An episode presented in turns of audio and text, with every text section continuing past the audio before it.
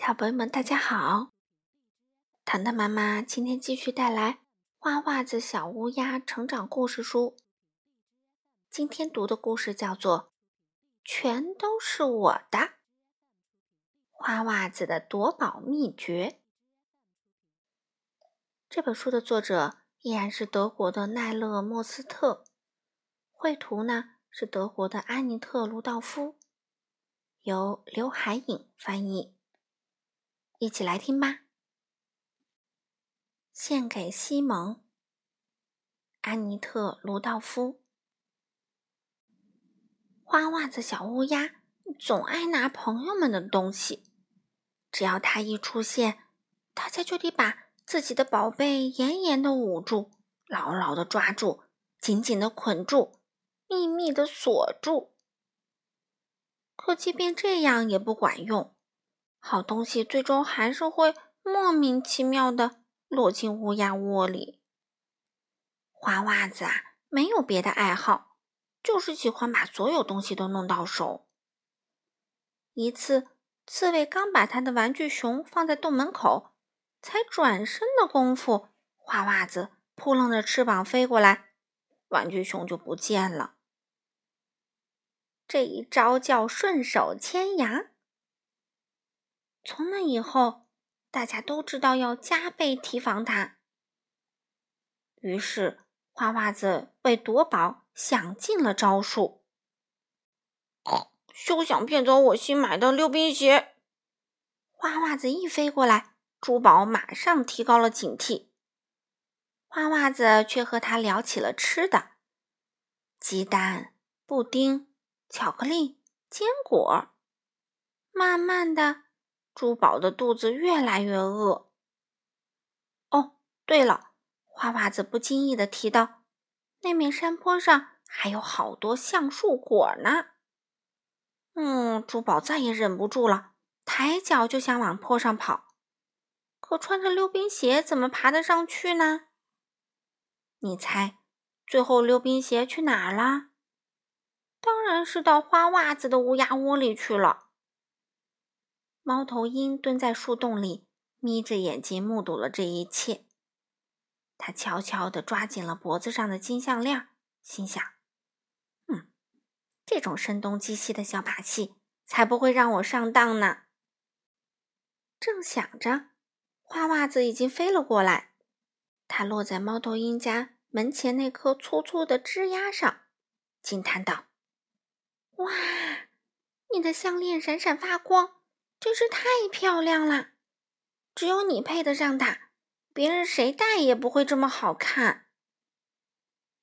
猫头鹰被夸得飘飘然，他大方的取下项链，递给花袜子说：“嗯，拿去，你戴上试试。”花袜子一戴上项链，立刻飞得无影无踪。这种花言巧语，我一眼就能看穿。树下的长耳兔心中暗想：“它正躺在丝绒般柔软的大枕头上，舒舒服服的晒太阳呢。”花袜子早就盯上长耳兔了，它用翅膀轻轻推了推兔耳朵，摆出一副很凶的样子：“嘿，马上滚开，要不然我抽你耳光！”哎呀，胆小的长耳兔撒腿就跑。连枕头都顾不上了。现在这个软绵绵的大宝贝儿就是花袜子的啦。狐狸在一边瞧着，觉得这种虚张声势的花招真是太可笑了。谁敢来威胁他试试？他边想边给手里的八音盒上好发条，动听的音乐马上飘了出来，传到花袜子的耳朵里。趁着狐狸进屋的空档，花袜子赶紧飞过去，拧松了八音盒上的一个小螺丝。音乐声停了。他对狐狸说：“哎，怎么不唱了？是不是坏啦？”“嗯，那得看看再说。”狐狸拧了拧发条，八音盒没有动静。他又敲又晃的折腾了好半天，还是一点用都没有。啊，什么破玩意儿！狐狸很恼火，一伸手把八音盒扔了出去。花袜子迅速捡起宝贝飞回家，拧紧螺丝，欣赏起音乐来。树后的卷毛羊将这一切看在眼里，心想：“哼，不过是雕虫小技，我会好好看着头上这顶羊绒帽，不会让你弄坏的。”花袜子早就发现那顶新帽子啦，他蹲到了卷毛羊身边。“哎，你的日子过得真好，还有这么暖和的帽子。可是你身上的羊毛那么厚。”根本用不着它。哎呀，天气真冷！哎，要是我也有一顶暖和的帽子该多好！花袜子一脸羡慕地说着，他颤抖着收起翅膀，冻得直打哆嗦。嗯，算了，卷毛羊心软了，他都这么可怜巴巴的求我了，就把帽子送给他吧，反正我也不急着用。于是啊。花袜子又多了一顶漂亮的橙色帽。嗯，为一顶帽子低三下四，帅狼很不屑，接着又得意的笑了。在我这儿，再怎么央求都没有用。帅狼刚刚得到一辆超级棒的玩具消防车，花袜子看到了，一脸惊讶的说：“啊，真没想到！”你还对这种玩具感兴趣啊？啊，那又怎样？帅狼反问道。你有意见？嗯，没，没有。花袜子小心翼翼的往旁边跳了跳，说：“我只是奇怪，你居然会玩这么小儿科的东西，就不怕被人笑话？”帅狼觉得很没面子，他突然对消防车失去了兴趣，转身。钻回了洞里。谢谢，花袜子高高兴兴的把玩具车弄回了家，嘴里还嘀咕道：“冷嘲热讽也是个不错的点子。”